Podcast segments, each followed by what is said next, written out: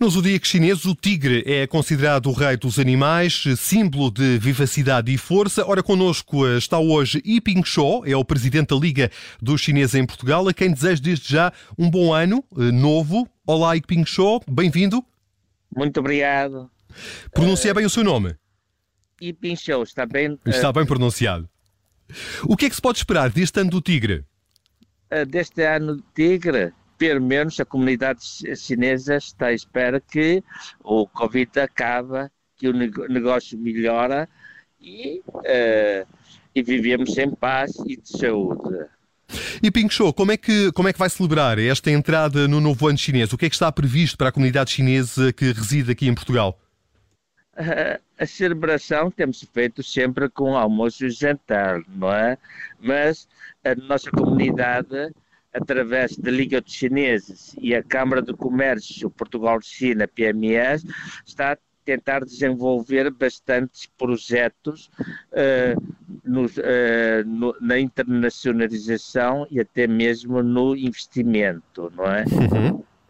Eh, como é que, como é que, em que ponto estão as uh, relações comerciais entre Portugal e China? Continuam boas e recomendam-se? Uh, sim, agora uh, o, a relação comercial tem desenvolvido e nós estamos a esperar uh, ter mais acréscimos e tenho certeza que este ano obtivemos um apoio do programa da integração, programa em conjunto que, que foi estabelecido por Câmara do Comércio Portugal-China. Vamos tentar levar bastante empresários uh, para, para ir à China. Uhum, uhum. Eh, estes últimos anos têm sido marcados pela pandemia, também com consequências a nível económico. É no ano do tigre que esta realidade ficará para trás? Uh, tenho certeza que sim, porque é sempre um início do ano e sempre com perspectiva de, de melhor uh, do que o último. A China foi o primeiro país a ser atingido pela pandemia, conseguiu conter a doença, mas eh, tem insistido numa política de zero casos de Covid-19, eh, o que está de alguma forma a comprometer as metas de crescimento económico. Eh, como é que olha para a atual situação na China? Uh, portanto, a China, com a sua regra de, de cumpridor, uh, uh, tem controlado pandemias embora tenha causado um pouco atraso de desenvolvimento, mas tenho certeza que foi um dos países que melhor desenvolveu-se e melhor encarou com esta pandemia. Um setor que tem eh, sofrido uh, com o impacto da pandemia é o turismo português, uh, sobretudo no que diz respeito aos visitantes oriundos da China.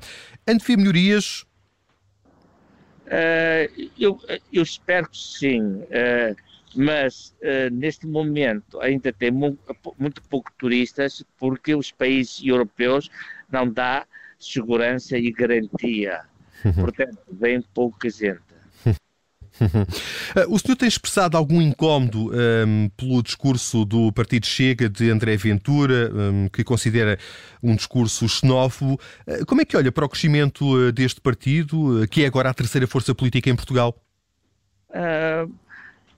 há muita gente que gosta de barulho e há, eu acho que, embora sendo a terceira força do, uh, política em Portugal, uh, pouco pode fazer, assim como o, o Bloco Esquerdo, que foi a terceira força, também pouco fizeram. mas são mais protagonismo do que na realidade de, de concretizar as coisas. E Ping Show, obrigado pela sua disponibilidade, obrigado por eh, ter estado uh, connosco e um bom ano, uh, um bom novo ano chinês, o ano sob o signo do Tigre. Muito obrigado, muito obrigado.